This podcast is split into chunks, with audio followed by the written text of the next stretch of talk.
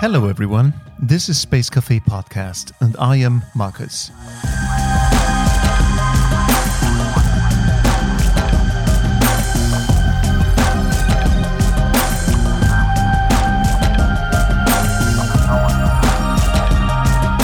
So, is Germany preparing to revive its crippled auto industry, perhaps with a foray into space? Well, as we know, predictions are hard to make, especially when they concern the future, someone once said. But who knows? Something has been brewing in Bavaria for a couple of years that has the potential to do what SpaceX has succeeded in doing in the United States, namely to radically upend an entire industry. And of course, you know who I'm talking about, right? Isar Aerospace has been the talk of town at least since the company raised 75 million euros in its latest round of financing with the help of Porsche, among others. I think we will do something extraordinary, to be honest. And this voice belongs to no other than Stella Guillen, the commercial director of Isar Aerospace. I think we'll do it and we'll do it faster than what we are used to see in Europe. That's my strong belief. Yeah. It's time to take a closer look at the company, shall we? Stella Guillen has had a stellar, well, that had to be, career. was part of SpaceX in the early years and finds Isar Aerospace exciting enough to pull up stakes overseas and come to Munich. Welcome, Stella Guillen.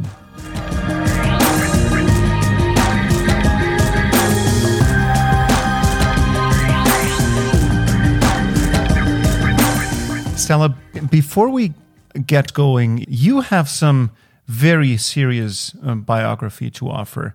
I mean, like this, it's it seems like it's it's space only. I, I let me just uh, fire this up again. This is pretty very impressive. So let me just read this again. Hold on a second. LinkedIn. That was Stella. And we and don't have to go back in time, do we? Like long time. That's going to tell a lot. No, no, no, no. We're not going to do, uh, uh going to be doing this. But let me just, just for the audience. So hold on, dear audience, fasten your seatbelts. Let's go back to 2004. So wow. SES, uh, no, Intelsat was even 1995. Intelsat, then New Skies, Veristar, SES Americom, SpaceNet, Space, Space Exploration Technologies, Space Flight Industries, Arianespace, and now Isar Aerospace. Seriously, you seem to have been born for the space thing, right? you know, um, I tell you a funny story. When um, I was looking for a job, just graduated from from uh, university, um, I actually um, applied for Intelsat in another company, and um, I got a job on this other company. But I was still interviewing with Intelsat because the first time I went to to the Intelsat building. This is in Washington, D.C. Mm-hmm. I walked into the lobby and mm-hmm. I saw this, you know, uh, mock-ups of the satellites hanging from the mm-hmm. ceiling. And I, I just, I was totally in shock. I'd never seen anything like it. I didn't know anything about space or, you know, satellites or anything like mm-hmm. that. And, uh, and the first thing they did, I remember they took us to a little auditorium, very tiny mm-hmm. auditorium they had in there and they gave us a movie mm-hmm. of sort of the space industry and what Intelsat was doing at the time. And I just fell in love with that. Um, it was just I wanted to work in that building, hmm. and um, and that's uh, you know a few a few months later, I, I received uh, weeks later I received a uh, uh, you know the okay to to to start wow. there, and that's how that's how everything, everything started. started. yeah. Wow. So have you ever? So was it was it always clear which direction you wanted to to be headed towards when it comes to the space industry? Because I mean, like some people go into um, engineering, some people go into astronautics, some people go into this and that. So was it always clear, or were you free floating uh, in the in the early days? Oh my God, I never had it clear to be honest. Um, I was a ballet dancer. I was professionally uh, a ballet dancer for many years, and of course you were. I mean, like, what else uh, would you? Would My you passion yeah. was dance, and uh, when um, I I was not doing great physically, I had a lot of Mm-hmm. issues uh, with my knees and other things, and um, and I was doing my master's, uh, not my master's. I was actually thinking about doing a master's degree and um, in in business. Um, that's the other thing that kind of caught my attention at, back then um, that I really didn't know where I was going, what to do. Um, pretty much lost besides knowing that I wanted to dance when dance was not there anymore. I had no idea what to do. And I started applying for jobs um, that were uh, directed to international people because Mhm. I thought, okay, where can I use my languages? And, you know, this is the, the thing that I, I have to offer.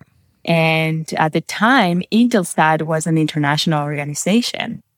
So um, I actually was working, I was uh, the receptionist at a, at a temp agency back then. and um, and they brought me uh, one of the accounts was Intelsat, and I was I was um, looking at it, and I thought, oh my god, this is an international organization. Literally, uh, it just came by pure coincidence that I fell in love with the building, fell in love with satellites, and um, Intelsat was actually a great company for me because the, I found some of my mentors in the industry there, and they they pushed me to study and to you know to get my master's degree and uh, and they trained me there. So i'm very very thankful for that start because that's how my other passion started. Yeah Nice. but no i had no clue no clue So, so you just mentioned briefly um, uh, that you wanted to find a place where you can uh, make use of your languages. So, what what languages do you can you offer? So I was uh, I was born in Peru. So I have um, Spanish, and my mother is Brazilian, and my father's Peruvian. Grew up in both countries. So um, Portuguese and Spanish were my languages besides English. So I wanted to, at the time, I wanted to be able to to offer that. Yeah. Wow, wow! And now, fast forward a couple of years, now you're in Bavaria. Isn't that? I mean, like that's pretty But much. But don't a- ask about my German. no, no. um, is is seriously? Um, as an Austrian, I can say this, but the question is: Is German spoken in Bavaria, or is this a different kind of language? So I'm I'm entitled to say this because um, we make fun of one another. Um, but um, so um, you're in Bavaria. Um, you're in Munich. Um, uh, that is, and you're with Isar Aerospace. Um, what made you go to Bavaria to team up with Isar Aerospace? So I actually was, um, to be honest, I missed the the startup uh, sort of mode of um, doing business in in space. Uh, I I enjoyed my time at SpaceX a lot. Um, it was the beginning of the Falcon 9, so I, I had great great memories. And I, I wanted to contribute also to um, to the European space side of things. I've been working with Europe for a long time, and I saw the opportunity of uh, what a um, commercial, uh, you know, uh, forward um, company uh, could do on the micro launcher side. And um, I was approached by Isar, uh, Bulent Altan, which is one of the founders uh, of Isar. Um, I knew Violin from uh, from SpaceX time, and um, when he and I talked about it, um, and he explained to me what uh, what Isar was doing, and then- and then I met the team, I Dan- Daniel and uh, and everybody else on the team. I really fell in love with um, what their perception of what Europe needs, and also um, how they are managing it to do it. Um, The understanding that a company starts with a piece, uh, you know, a blank piece of paper in uh, in 2018, and and and that they they have uh, a target to launch next year. It really excited me. I mean, That's that's, crazy. just yeah. Yeah.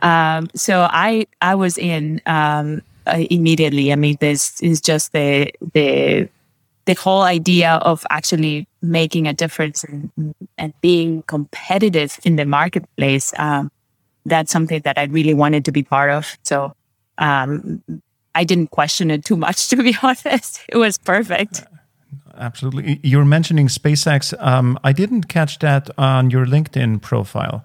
So how? Uh, so what? What did you do there? So I I was doing business development. I was in charge of the European market um, mm-hmm. and was there uh, almost six years and and went through the whole um, uh, uh, first launch of Falcon 9 uh, through the you know the the beginnings of Falcon 9. So mm-hmm. um, that excitement that I had back then, uh, I'm mm-hmm. having it now uh, as well. It's obviously different because the market is different now than sure. it was back then, but um, but it's uh, it's sort of the same um, feeling, you know, of, right. of being in a startup. Yeah. Right, absolutely. So let's talk about Isar Aerospace, um, your new, um, your new employer. So Isar Aerospace is, and please do correct me, is not one of the, but maybe the hottest um, startup all over Europe when it comes to um, producing or designing in, um, rockets um, to to get smaller satellites into into orbit. Um, it got pretty heavily funded uh, very recently. So, what's the secret sauce? What's going on here? I actually think we are definitely the hardest one, and we are the most funded uh, space startup in Europe. So, um, super proud to to say that. Uh, I think the secret sauce is um, the team that we have behind mm-hmm. Isar and um, and the way we are uh, building the vehicle.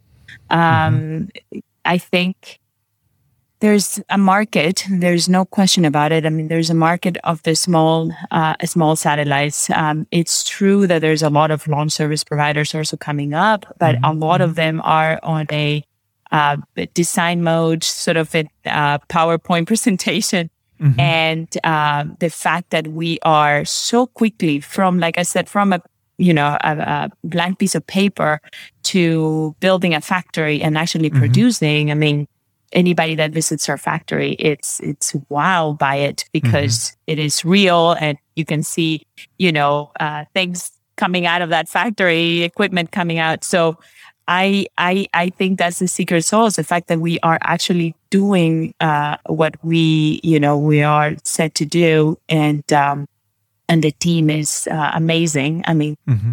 very very young team, but super um, smart and uh, and hardworking people. So I I think that's definitely the mm-hmm. secret sauce. So let's um so let's uh, please do excuse that comparison, but let's say SpaceX is still the gold standard internationally when it comes to innovative uh, rocket uh, technology. So uh, could you compare Isar Aerospace now to SpaceX so that we get an understanding um, what kind of rockets you produce um, as opposed to what SpaceX is doing. Maybe let's talk about payload so that we get a feeling because I mean, like most of our of the people also in the audience here, we have seen quite a bit of SpaceX launches. We've um, shed tears also, I guess, when when they did their crazy things um, and fell into each other's arms um, after successful launches and unsuccessful um, um, launches. That is so. Let's quickly or try to compare Isar Aerospace to SpaceX to get a feeling for what your company is all about. Sure. I, I think we are in the same position of sort of breaking the paradigms of the space industry in Europe as, as SpaceX did in the US, right? With ULA being the, the, uh, you know, the, the anchor, um, launch service provider for the government mm-hmm. there uh, we are in a similar position as Arianespace is the launch service provider in Europe right now, um, mm-hmm. established, I should say. Um, so in that comparison, we are kind of breaking uh, that market right now. Uh, the way Isar is uh, pursuing the commercial market is uh, it's very similar to what SpaceX did back in the US in mm-hmm. you know a few years a few years ago. Uh, we are starting with the Spectrum, which is a vehicle that is one ton uh, capacity to LEO. Um, that's where we see the most immediate market, uh, and also the way we could learn uh, quickly uh, on on the vehicle and the system, right? So this is also kind of similar to what a Falcon One was back then. Um, mm-hmm. That actually, it, Falcon One, um, the uh, the the the market was very similar, but it was too early for the market back then, uh, and mm-hmm. that's why it, you know it didn't progress, and then they went up to a Falcon Nine. But um, on on Isar side, we believe that there is a market for a spectrum, mm-hmm. and and also that will put us very quickly into the market, and then we can see where we go from there. But um, but uh, in that in that in that way, I think we are sort of similar. Mm-hmm. Um, what we are different is uh, the the U.S. market is different than the European market, right? The U.S. market has um, a lot of great, great uh, support in terms of government support in, in, in the amount of the dollar amount. It's a lot bigger than the support in Europe. Um, and we're not saying we don't have support, but it's a different um, mm-hmm. measurement, right? So for SpaceX to have won to NASA in the very, the very beginning was crucial for uh, for their success in the commercial market. And and I think that's why we are uh, pushing also in Europe to be able to have support from governments, European governments to be able to succeed on the commercial market as well. So, um, yes, I mean that uh, we are sort of similar in in in the way that we believe we're going to break through the market, um, the European market, the same way SpaceX kind of break through the in the mm-hmm. U.S. market. Um, but we are playing a different in a different field because it's mm-hmm. a different time with a different constraints. Let's say um, we are uh, also a, a risk takers. So in that in that way, we're similar as well. We want to get to launch uh, as quickly as possible. And uh, and obviously we're we're careful and we and reliability it's our our primary goal but we are doing everything to get to orbit um, this, mm-hmm. you know, mm-hmm. as fast as we can. Um, what else can I tell you about uh, about in terms of comparison? Right, we want to our our goals are not just to reach the the small satellite market, but to uh, put a much much bigger mark in in space uh, in European access to space in terms of future, we see a lot more than just um, survey the small satellite market. So, mm-hmm. yes, we want to take people to this to space one day. Yes, we want to go to you know the moon and and beyond. Uh, all of that, all of that is in our sort of in in our blood right now, right? Uh, mm-hmm. So but we have to start with uh, with Spectrum and, and yeah. yeah. and and we believe that uh, that there is a market for for that vehicle. Mm-hmm. So, what is in a nutshell? What is your business model at the moment?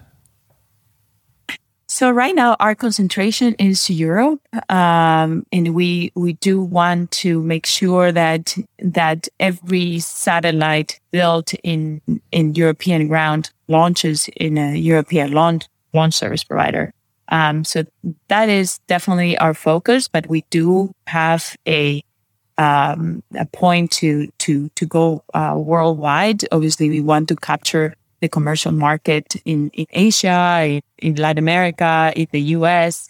Um, obviously, but our concentration is it's uh, it's Europe. There is no reason why uh, European satellites have to fly somewhere, you know, with with another launch, uh, launcher outside Europe. I mean, makes no sense. And I, and our business model is to uh, reliability is first, uh, but we need to uh, lower the cost of launch to be able to capture the commercial market. Um, so we are doing everything possible on manufacturing uh, techniques or the way we are set up um, company wide to be able to lower our cost uh, uh, as much as we can to to be able to offer the uh, a, a much better price in the market for for Europeans. Yeah.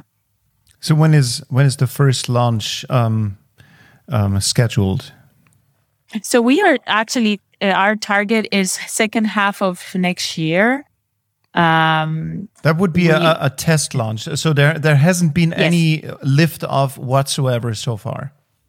No, no. So our test launch would be. Uh, we were lucky to um, and uh, very proud of this. Uh, uh, we won to the CSTS program, which is um, ESA and DLR um, funding uh, provided was 11 million uh, to um, capacity to be launched in, in Spectrum for the first two flights. So we have 150 kilogram uh, um, aggregate payload to each flight, and that's where uh, we are launching for the first uh, demo flight. So uh, demo one would be second half of 2022, and uh, we'll see how that test goes um, to see when the next one will be. But hopefully, four months later, we can launch the second one um, also with uh, with payloads. Actually, yesterday we announced um, there's an announcement of opportunity that was issued by DLR for uh, payloads that would come under this program. So uh, we we could end up with one satellite or we can end up with you know 10 15 satellites depending on how big they are Uh, so we're very excited. This is this is uh, free access to space for for our customers and and we want to have the experience. We want to be able to launch payloads um, and to start this this movement uh, uh, to to break through. Yeah. At the moment, um, I take your uh, very much still in garage style development mode, um, very top notch, of course, but I um, find it highly um, entertaining that you are testing your engines next to a farm in Bavaria. Or at an old farm, that is right, with a and with a- Sweden and Sweden and and Sweden with a with a tractor uh, right next to the shed to the to the former cow shed. And you know what? There there was a guy um, on social media who said that he is totally annoyed by your company because um, because of the noise that you're making all the time when you're testing your engines. So this is um I mean like this is as cool as it gets, right? When you're setting something up in in, in your world. Absolutely, absolutely. And it has to happen, you know, and we really need to to get the support actually from uh, the German government to be able to to uh, to find the facilities and and you know the right places to test. I mean, we are building from scratch a testing facility in Sweden, which is huge because um, you know normally it takes uh, a long time, and we are actually uh, that that facility is ongoing already, and um, hopefully we'll be able to to test from that pretty soon from that facility pretty soon. So we have um, our production facility is very close to our headquarters. So it's not so much of a garage i would say not anymore. You should come to the production facility. It's actually pretty cool to see everything there. Yes, I was Um, blo- I was blown away when I saw the video you did um, from from the production facility. I mean, like this is international style um, um, technology that's going on. You would ex- I would like expect Elon Musk to walk past the camera. So, but this is completely completely top notch. What what what you guys set up here in Bavaria. So you know one absolutely of amazing. the coolest coolest thing to the to do for me is i come here every month right every i would say every four or five weeks i'm here and the first thing i do is go to the factory because it is amazing uh, what you see every time i mean it, it gets fuller and fuller. It gets uh, more exciting. It's it gets noisier.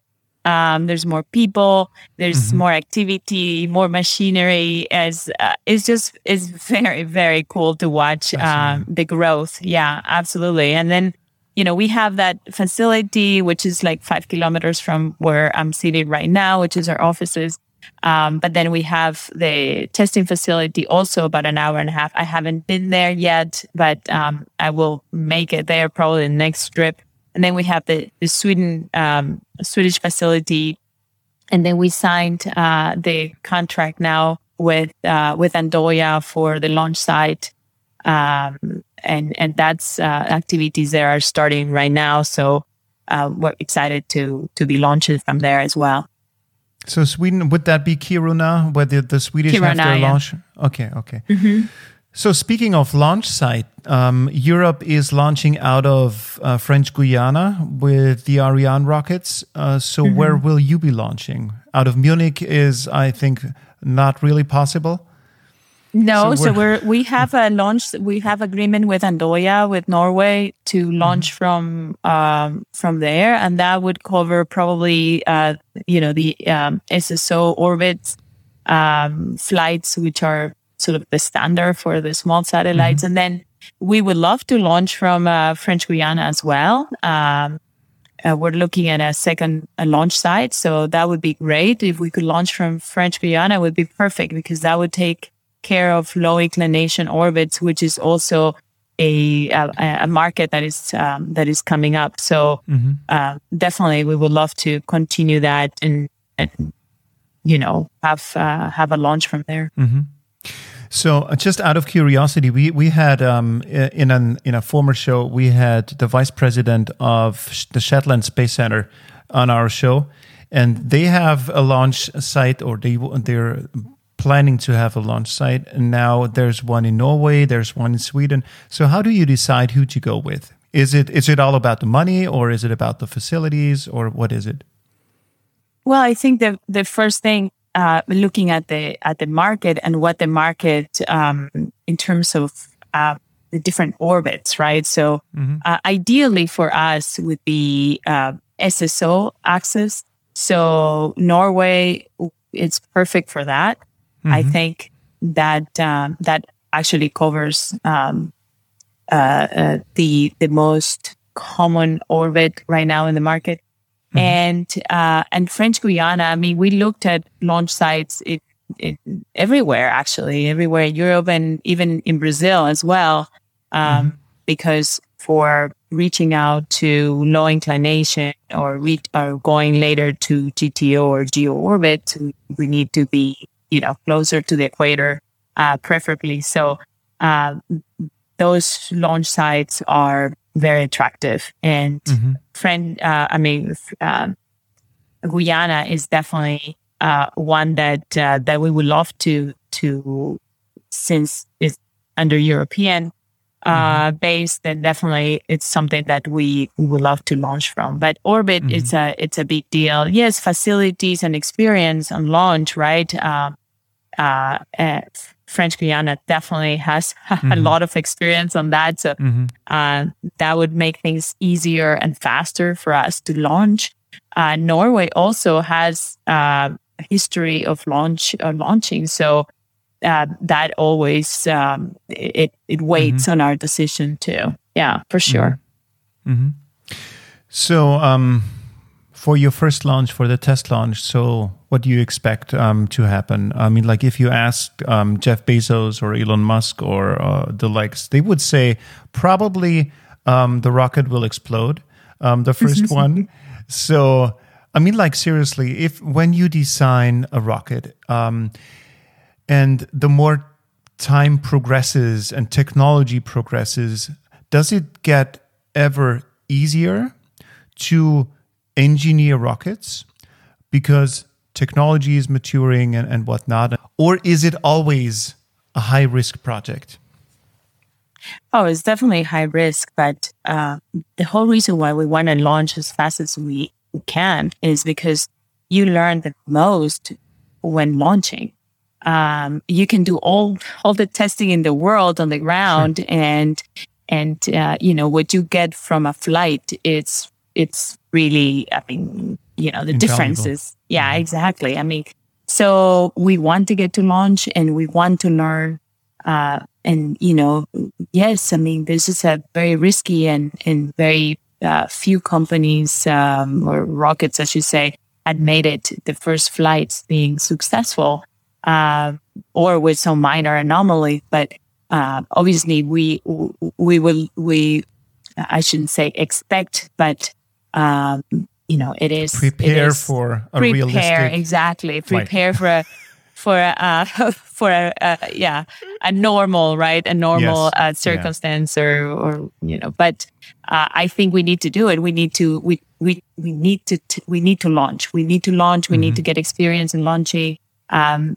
we can't just sit on the ground and um you know and wait until things are you know because it, it, never happens right? Nothing is 100% perfect until you learn to to uh from from from a launch. So i think um yes it is risky. And as we change and we upgrade and we you know it it's it's always it's always the the risk um, of putting something new up um, but it gets to i think it will get easier as planes got easier and we don't you know we don't question anymore uh, the planes that we're getting in if they're safe or not if you know we're going to make it or not um, i think we will get to that point I, I, we'll get to the point where and that's why we actually need to launch uh, more frequently this is the reason why i believe very strongly on Isar because the the business model that we want is to be able to launch every month if not every week Every Uh, week. and wow. yeah, absolutely. I mean, we we need to get there. We need to get there so that it becomes uh, unquestionable how uh, the safety and reliability of the vehicle. Um, we we need to get there, and the only way to do it is just by doing it, Sure. by launching. So, um, I don't know if if many uh, of all of our listeners are aware of the fact that Germany does have quite a bit of a history when it comes to to space and, and rocketry and rocket engine making. So, of course, that all dates back to von Braun, um, to the Saturn V development. Then there was a crazy story happening in Germany with OTRAG, where where a guy um, was determined to set up um, his own rocket. Um, um, and and and and started launching it out of Africa. So that there's a beautiful a beautiful story behind that, and I highly recommend watching that that film. I think it's I don't know where it plays somewhere, and just go look for the title "Fly Rocket Fly." Yes, Uh, yes. A, be- a beautiful, a beautiful and dramatic piece of, of history making. But still, um, although Bavaria does have, ex- or Germany has experience, historic experience when it comes to building rockets, and Bavaria is a hotspot for every kind of technology, still, Bavaria does not have vast experience in rocket building. So the the thing is that what what I would like to know is where does the expertise come from? Is Isar Aerospace is that all Bavaria bred expertise, or do you have to import expertise externally? No, I think um, obviously we we are targeting strongly, you know, all the universities in engineering programs um, coming from Bavaria. That is uh, something we're doing, uh, you know, on a regular basis, and uh, we're increasing our uh, number of employees to up to 200 by the end of the year. Probably, we're very close. We're about 150 employees right now. So our concentration is definitely uh, young in engineers uh, coming from universities out of the region. However, um, we we do have uh, to import in some cases uh, from other European uh, countries that that uh, that can have expertise in different areas. Um I I think that the more uh, public awareness we create with what we are trying to do, the more interest the young generations will have in the different programs. And therefore, in a few years, we'll be able to have more uh, people coming from, you know, uh, a regional uh, focus, right? Um, So I think it's very, very important, the public awareness, because uh, in general, to be honest, it's in Europe, I mean, it's, it's a big difference between the U.S. and and and uh, and Europe in that sense. In that uh, the U.S. right now is going through this huge sort of uh, um, excitement about space. In the last, I would say, 10 years, it has Mm-hmm. increased. Everybody, everybody knows now about Mm-hmm. who's the SpaceX, right? Everybody knows. And everybody gets really excited about it. And therefore, you should see the applications on the on the space programs for the universities. It has doubled, if not triple. Mhm. Exactly. So that's what needs to happen here to be able to prepare for what's coming in, in next. And, and we want to be sort of the machine to uh, create that. Absolutely. Because we need to, you know, get to this, the yo- young generation enthusiastic about uh, what we're doing. And, and, and we, by launching and doing this, um, you know, creating this momentum Sure, on space, momentum. that's how we are gonna get the the the young generation uh, excited. Sure. So, where on the enthusiasm scale are you guys right now when it comes to inspiring younger generations? Uh listen, our average age here is 30. Mm-hmm. I, I I actually, you know, I, I make a big uh, big gap on the curve, but uh, I think I I've one of the things that I love love about coming here is the enthusiastic on the young people. I mean, they they really want to change the way the way uh, things um, have been done. You know, in in general, um, they want to do things differently, and they are excited about seeing things being built in one place. I mean, this is you know they they just they take a little bus to to the factory and and they see you know engines being built and tanks getting out of the factory. It's exciting. Um, there's more you know people bring their um uh the guys here they bring their colleagues and their you know uh, uh classmates and things like that Because We they're have- proud. Exactly. That's the you know they they love what they're doing and they can see it. They can see it. And uh, i think it's it's just it's it's amazing what's going on. Um i i see a lot of enthusiasm. I see um uh, a lot of passion. There's a lot of passion uh, about what they're doing. They and they want they everybody wants to get to space. They want to launch. They they're working really hard to you know meet uh, timelines and uh, and I think uh, I think they have everything. To be honest, they have everything to to be able to do it, and uh, I think they will. I think they will. And and I think this is why investors are excited as well because they can see that they can feel they come here, um, and I, it has happened to me where you come to the uh, to the office or you go to the factory and you see people happy and you you see people working Nice. really hard. Nice. Um, yeah, I, I think that's uh, that's good, and that's good also because you know it's contagious. uh, they go and they tell their friends, and then their friends get excited, and they tell their brothers and sisters, and they get into programs, and you know, and and that's it creates a whole a whole cycle and a whole system that that we need to be able to, to succeed. Fascinating. So one of the one of the secret uh, your secrets is that you're you have a very novel and innovative way to build the rocket, the hardware, and that is you're heavily focusing on 3D printing. So is this something that the others out there are not so much focusing on or uh, why do you think that this could be the edge for Isar Aerospace when it comes to um, competing with the rest of the world?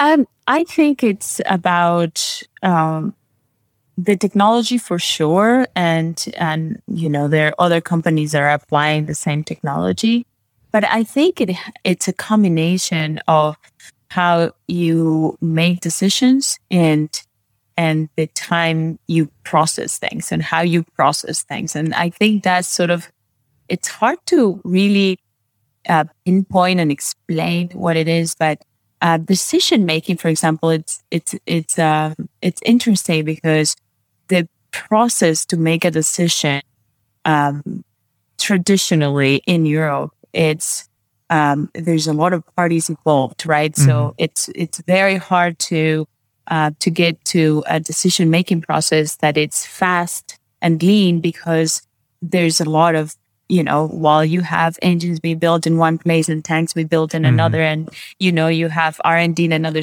in another place mm-hmm. etc it's really hard. I mean um, you know in the us they they've experienced the same thing. Uh, so having every everything sort of being designed and built here decision making happens really quickly. If you see something that is being built that you know it's for whatever reason it's it's not it's not right or it needs improvement or um, you know it's slow um, you have right there the right people to make a decision to move it and go faster. So like technology because there's no time to wait because technology is evolving and and the exactly. your competitors are not waiting um, um themselves. So i think there is no time for um, wandering uh, um, and, and, and, and long decision making.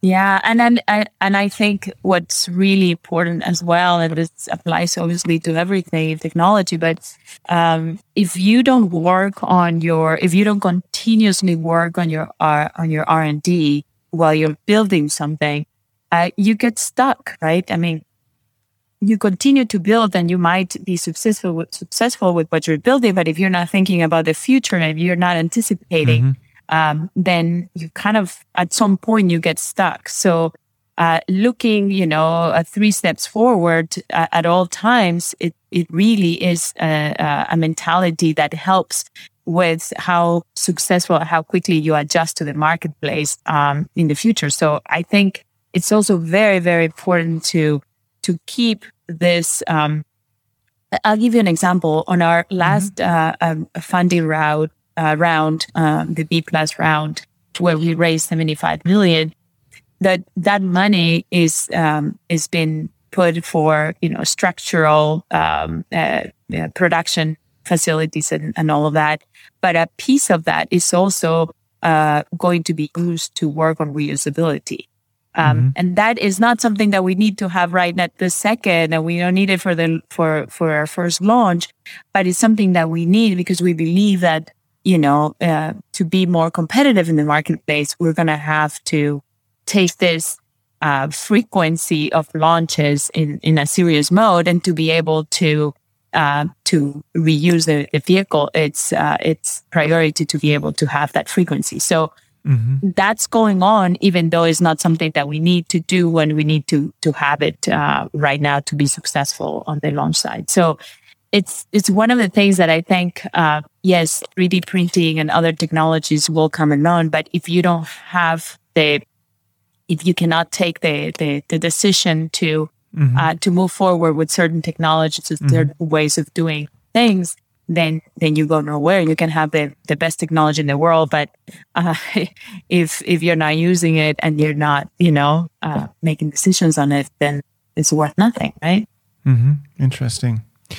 It's also interesting to see where venture capital comes from because um, usually or traditionally venture capital would would mostly or very often go into software uh, applications and whatnot, and suddenly there is money flowing into the space industry, uh, especially especially in Europe. So this is that's an interesting interesting development to see. So can you talk a little bit about where the money comes from and and what how you see that shift in mentality uh, when it comes to venture capital funding and sourcing.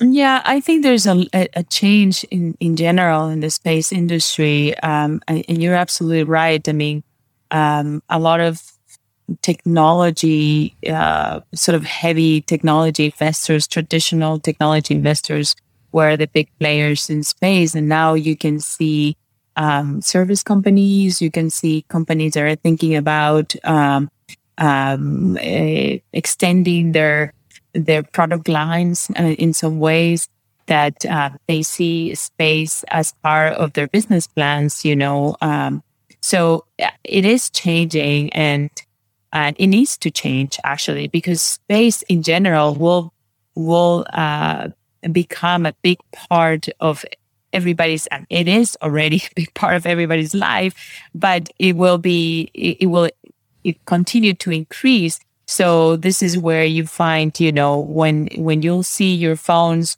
uh, hooked to to satellites, uh, then you're gonna realize who's behind that investment because that's what they're gonna need to add a service to your phone, or you know, if I mean anything, right? Uh, on on even on um, observing just Earth observation in terms of uh, defense and all of that, you have to see who's behind the not only the technology but the service that you're providing to the final customer to understand who's behind the actual funding for that uh, for that technology. And I think mm-hmm. uh, it's important to um, also to uh, approach the investment community with the service in mind and not mm-hmm. not just on with the technology in mind. So sure. the final customer uh, and what uh, you know how the final customer is benefiting and how you benefit from from that new service than than just focusing on technology. Mm. Does that make sense? Mm. Yeah, absolutely. Uh, it makes more than sense. Absolutely. On the other hand, one could also think that Germany could have an interesting window to find a replacement for its I wouldn't say broken, but the automotive industry in Germany is is experiencing a special situation um, because Germany has always produced um, or has always been a world leader in, in that respect, and now the electric wave is rolling around the planet and is producing new challenges. So, do you think that the space industry could be some sort of new German industry in the future? Absolutely. I mean, yeah, absolutely. Not only to help also the automotive uh, industry, but there's other industries where space will play a key role, right? Uh, uh, so I think yes. I mean, that's definitely. Um, this is where it's um, sort of frustrating a little bit in terms of um, accessing um, support, right? Because for for for us, having access to space is very clear. The benefits of what that brings to the different industries. It's hard for the general public, and this is where the frustration comes, right? It's really hard for the general public to understand that unless there is a uh, a branding mm-hmm, uh, built mm-hmm. up, right? So, uh, how do we help uh, the automotive industry? How do we help, you know, the uh, phone industry, telecommunications, or you know, defense, or mm-hmm. um, you know, whatever, whatever. I mean, w- whichever industry, retail, you know, I mean, anything, right? How do you mm-hmm. help if if the general public doesn't have access to understanding how space helps, then uh, then how do we, you know, uh, push those industries to to mm-hmm. benefit from it, right? Mm-hmm. So I think if we were to, if Germany were to focus on the space industry now, as we are, you know, sort of, um, uh, you know, uh, how do you say, uh, launching this mm-hmm. initiative on space in general, um, I think that once they they support that and they they they concentrate on making that big, every other industry will actually increase as mm-hmm, well mm-hmm. Uh, in their potential. But mm-hmm. you know, how how do we change the focus, or how do we, um, you know, how do we convince the government to uh, to put more emphasis in space is only by branding in space in general and making, mm-hmm. you know, people understand the benefits of space mm-hmm. in general. Mm-hmm. Um, I, I do think that, um, you know, there is, uh, there is like what's happening in the US right now, right? In, in terms of, um, people understanding the benefits in general. I think it needs to happen here as well. Mm-hmm. Mm-hmm and not just you know not just the phone which is the the most the easiest the easiest part to understand for everybody because everybody is you know hooked to uh to to a phone but uh but i mean everything you know medicine uh you know everything everything we do i mean it how do we make uh, governments understand that by um, mm-hmm. supporting space, they're supporting other industries. Mm-hmm. Um, uh, uh, I'm, I'm sorry, Alexa. No, Alexa is talking to me right now that I have to water my flowers. That's great. Seriously. That's great. Right. That's a funny break. All right. Thank you, Alexa. Um, um, so, um, but but there's of course um, you mentioned um, a growing momentum when it comes to space services and and um, then you're planning on launching every every week. Um, there's a the obvious question that needs to be asked: How do you deal with the space debris problem? So, in, is is that something that is of no interest um, to you because you're saying this is not my thing? Um, I'm here to provide services to go into space, into orbit. But how do we deal with that? I mean, like if you bring on a weekly basis stuff into orbit that produces perhaps questions and challenges. So how how does a an upcoming big player in the space industry deal with such a question? Yeah, I think there's a different uh, programs that that we can help with. Um, we the more um, we help um, having access to to space, we are also helping other technologies to um, uh, to flourish, right? So technologies, for example, for debris removal, mm-hmm. um, we still need to put those technologies up in space to be able mm-hmm. to remove uh, space. So, I mean, I think we want to be a big player on that uh, on that part of the market.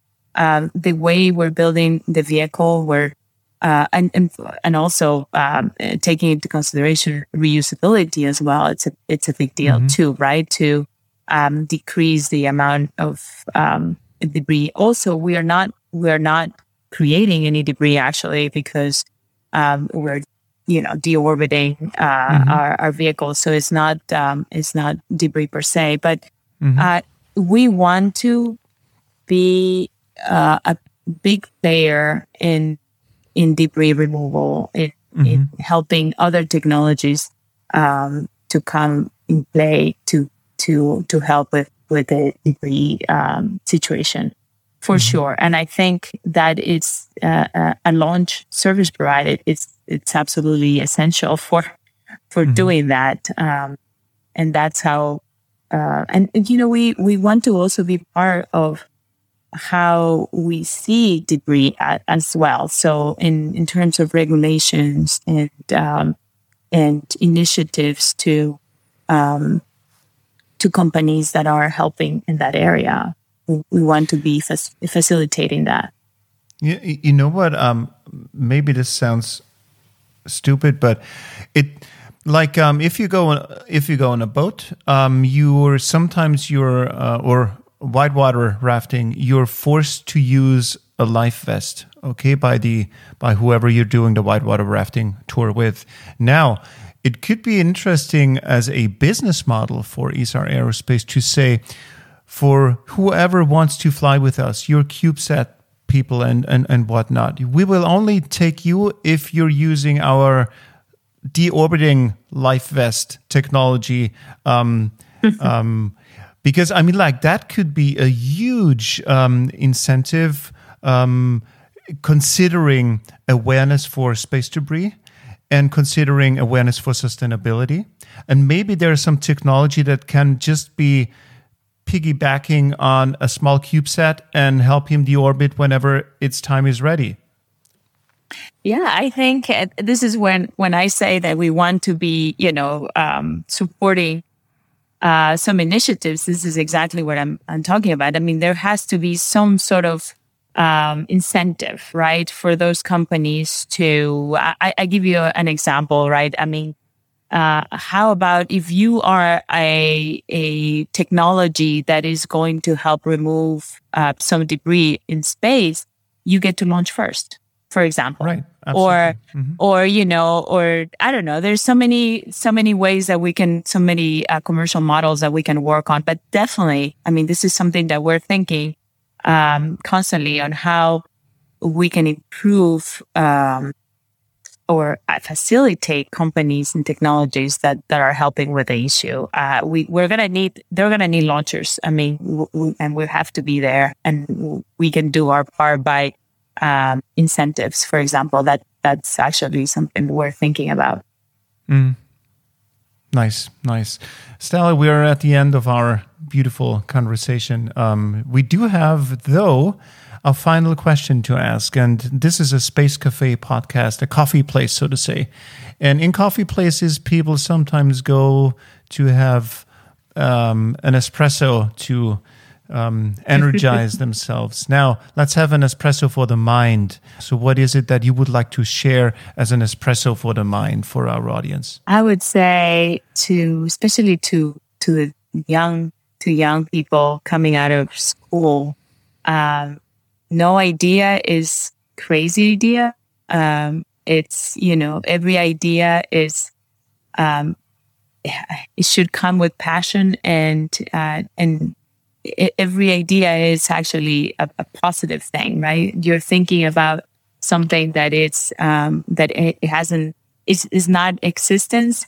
Therefore, it's a good idea. So I think that, um, not to be afraid to speak up and to say what what you have in mind in terms of these crazy ideas. Uh, I think it's it's important. It's important because um, we can contain, you know, um, uh, how do you say this? You can contain people's uh, wants or needs in terms mm. of intellectual um, uh, prosperity, right, mm-hmm. in their mm-hmm. heads, right. So if if a young person comes out of school with something that it, it could sound completely out of you know mm-hmm.